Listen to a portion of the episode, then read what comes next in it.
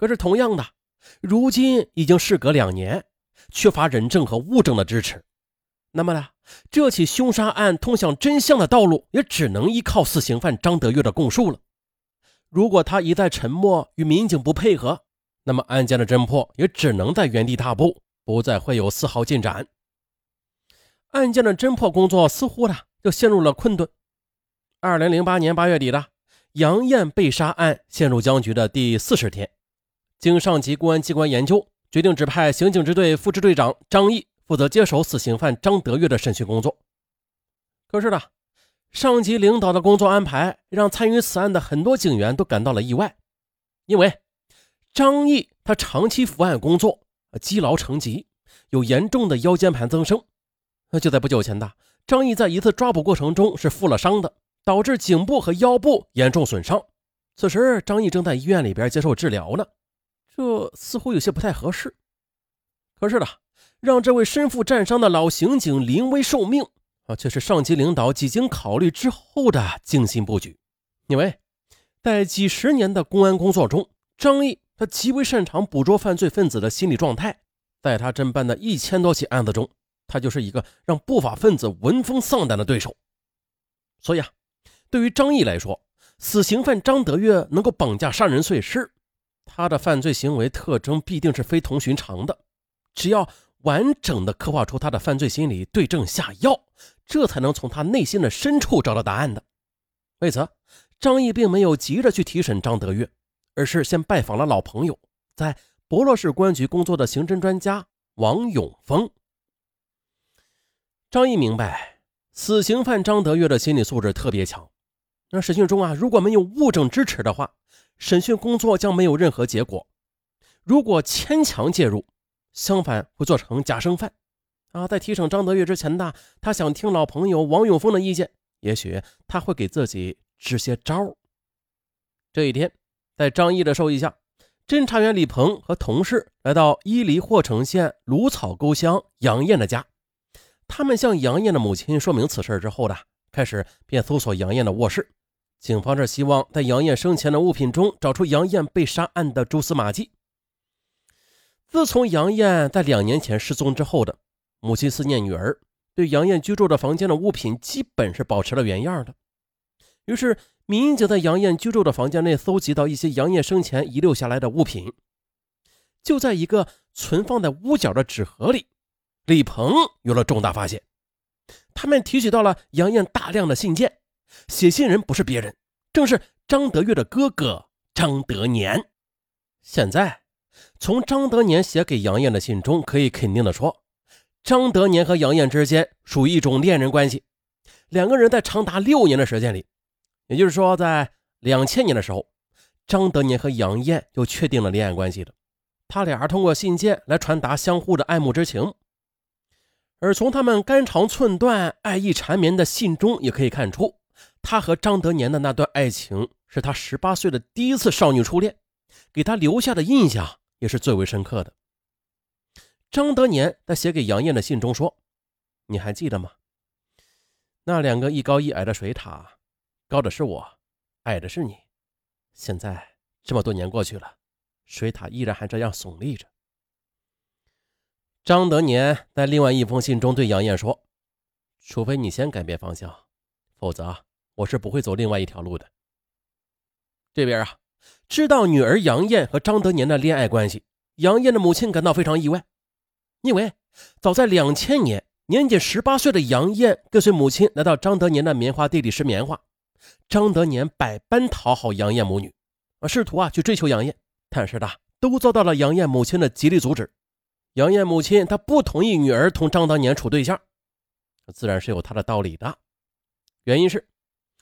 一九九七年的年仅二十岁的张德年从甘肃回到八十九团种地，在之后，他响应兵团特殊的户籍政策，落户在了八十九团十连，成为了一名团长职工。那虽然在两千年，张德年成为杨艳母女的雇主吧，但是这个年纪的承包户主生活条件正在起步阶段，各方面都不是很好，于是母亲就担心了，女儿嫁给这样生活贫困的小伙子会受苦。于是就多次阻止了两个年轻人的私下约会。就在两千年的那次石棉花结束之后的，杨艳跟着母亲回了家。然而啊，让杨艳母亲万万没有想到的是，张德年和女儿竟然一直在瞒着自己，在偷偷的谈着恋爱。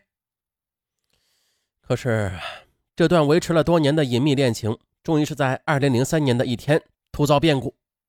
在母亲的张罗下，杨艳嫁给了同村的一位老实巴交的村民，而张德年也不得不罢手了。在杨艳结婚一年之后的，也结了婚。也许是出于初恋的那种刻骨铭心的爱情吧，杨艳婚后的生活并不幸福。在凑合了两年之后的，她和丈夫便草草的离了婚。而在这期间呢，张德年和杨艳的书信也是一直没有中断过的。为了掩人耳目，张德年在给杨艳的信中说：“啊，我不希望你把我的信给别人看，让你的父母知道。”就这样，这段长达六年的书信往来，终于是在二零零六年的秋天画上了句号。杨艳背着母亲再次前往张德年家拾棉花，她希望通过这次的捡拾棉花，能够和张德年重续旧好，所以在临行的时候。他也没有跟母亲说自己的具体去向，他怕母亲知道后会阻止他前往的。而让杨艳没有想到的是，他是怀着美好的憧憬来的，最后希望破灭了，人被杀了，这尸体还被埋在了棉花地。根据侦查人员的情况反馈，种种迹象表明，张德年向警方撒了一个弥天大谎，他和杨艳确实的曾经有过一段鲜为人知的地下恋情。而这段恋情也可能是造成杨艳死亡的直接原因。